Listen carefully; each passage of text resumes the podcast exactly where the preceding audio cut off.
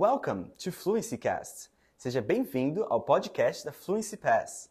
Hoje você vai ouvir um novo diálogo relacionado a vocabulários e gramáticas aprendidos do Questions, a maior comunidade online de perguntas e respostas sobre inglês do Brasil.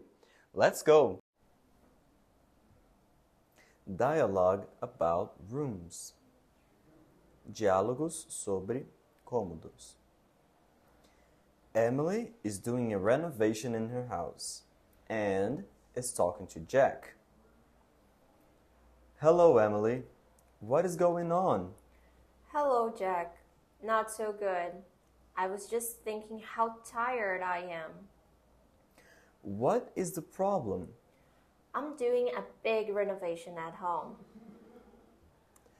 Renovations can definitely cause stress and anxiety, especially when they don't go as planned.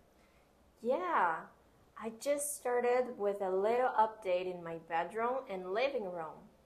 And when I realized all the rooms were messed up, there are building supplies and paint even in my kitchen.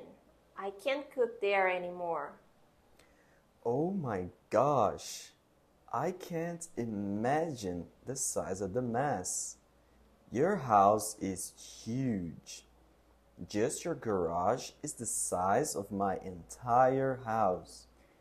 But actually, if I had a chance, I would choose to have a bigger balcony like yours to look at the sunset every day. This is such a good thing. However, what I really like about your house is the garden. I would love to have one. Jack, I really have to go. I need to find a way to organize the mess in my bathroom and try to take a shower today. Bye, Emily. Good luck with the renovation.